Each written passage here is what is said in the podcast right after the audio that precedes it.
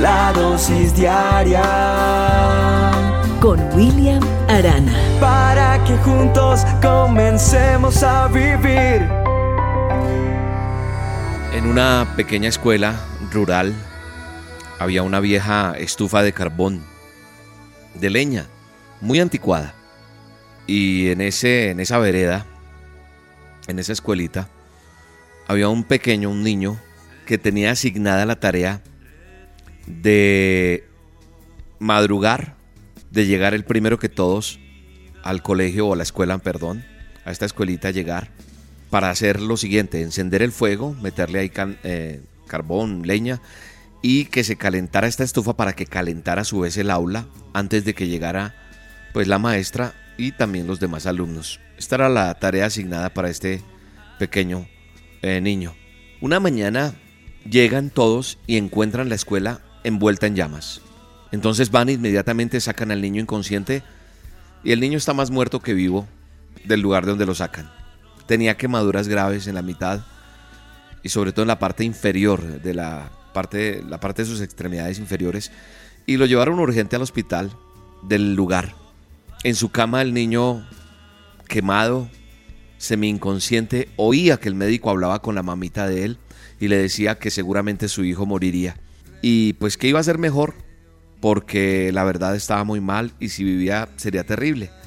Pues el fuego que había recibido y las quemaduras eran tales que habían destruido la parte inferior de su cuerpo. Y el niño escuchaba, en medio de su inconsciencia escuchaba esto. Pero este niño era valiente, él no quería morir. Así que decidió que iba a vivir por encima del pronóstico del médico. Y de alguna manera, para gran sorpresa del médico que dijo que iba a morir, el niño sobrevivió. Estando en la cama, volvió a oír, un poco retirado allí de la cama, a la mamá hablando con el médico y el médico hablaba mm, bajito, pero el niño escuchaba lo que él decía, que habría sido mucho mejor que hubiera muerto, ya que estaba condenado a ser inválido toda la vida, sin la posibilidad de poder usar sus piernas, de caminar siquiera. Entonces una vez más el niño tomó una decisión escuchando, dijo, no voy a ser inválido.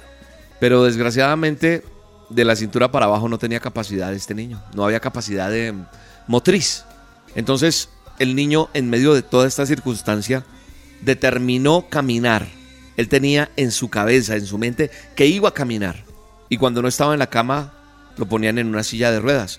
Y cuenta la historia que una mañana soleada la madre lo lleva al patio de la casa para que tomara aire fresco. Y ese día, en lugar de quedarse sentado, se tiró de la silla y como no tenía fuerza en sus piernas, pues cayó. Se fue arrastrando sobre el pasto, sobre el césped y llegó hasta la cerca que rodeaba la casa, esas cercas blancas, y con gran esfuerzo se subió al cerco, se atrapó allí de esa madera, de ese cerco, y poste por poste empezó a avanzar por el cerco. Decidió caminar y arrastraba sus piecitos. Empezó a hacer lo mismo todos los días. A veces se caía hasta que hizo una pequeña huella. Iba quedando como una, un zanjito ahí donde él caminaba todos los días y hacía eso porque decidió hacerlo. Y lo hacía y lo hacía y lo hacía, iba dejando huella y nada quería más en su vida que darle vida a esas dos piernas que habían dicho no servían para nada. Y sabe una cosa, gracias a, a su determinación, pero sobre todo a esa persistencia, desarrolló la capacidad, primero de pararse, luego de caminar tambaleándose y finalmente solo y empezó a ir caminando al colegio, después corriendo, por el simple placer de correr, porque le daba una sensación impresionante dentro de sí saber que podía correr. Y yo creo que cada vez que corría veía al médico diciendo no va a poder caminar. Y eso era una determinación para él. Más adelante en la universidad también formó parte del equipo de la carrera sobre pista. ¿Y saben qué?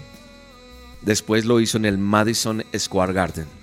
Este joven que no tenía esperanzas de sobrevivir, el que nunca iba a caminar, el que nunca tendría la posibilidad de correr, dijo un médico, este joven determinado, Glyn Cunningham, así se llama, perdonen mi pronunciación, Glyn Cunningham, llegó a ser el atleta estadounidense que corrió el kilómetro más veloz del mundo en su época. Qué impresionante historia, es una historia verdadera, es una historia hermosa y esto me hace reflexionar acerca de cómo el poder de la constancia hace que nosotros venzamos historias. o determinaciones o decretos que se han dado sobre nuestra vida. Tal vez a ti te dijeron, no, tú no puedes, tal vez a ti te dijeron, no, usted nunca va a salir del barrio donde ha vivido, de la familia que ha, tenido siempre. A usted le tocó vivir pobre, a usted le tocó vivir así, usted no va a llegar a ser un profesional, usted no va a poder predicar nunca. ¿Usted quién le dijo que tenía? ¿Usted quién le dijo que podría hacer lo que hace? No. ¿Sabe una cosa? En mi vida, desde muy pequeño fueron decretadas cosas. Yo no era capaz de hablar enfrente a alguien, yo no era capaz de mirar a los ojos a alguien, yo no era capaz de tener una conversación con alguien, mucho menos pensé que en la vida me iba a parar frente a un auditorio a dictar una charla o frente a un micrófono o lo que hago hoy día con la dosis diaria.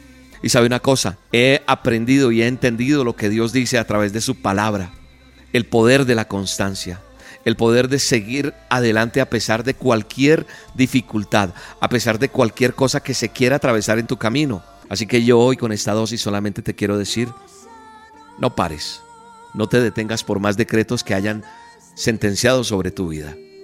Hoy de pronto te puedes sentir desafinado o desafinada. Hoy el instrumento no suena bien. ¿Sabes quién afina ese instrumento que somos nosotros? Solo Dios. Cuando nosotros miramos a Dios, cuando hablamos con Él, le decimos, Señor, enséñame a hablar. Señor, enséñame a hacer esta labor. Quiero trabajar en esto, quiero aprender y tomo la decisión de pararme frente a la brecha para lograr conquistar lo que Dios tiene para mí.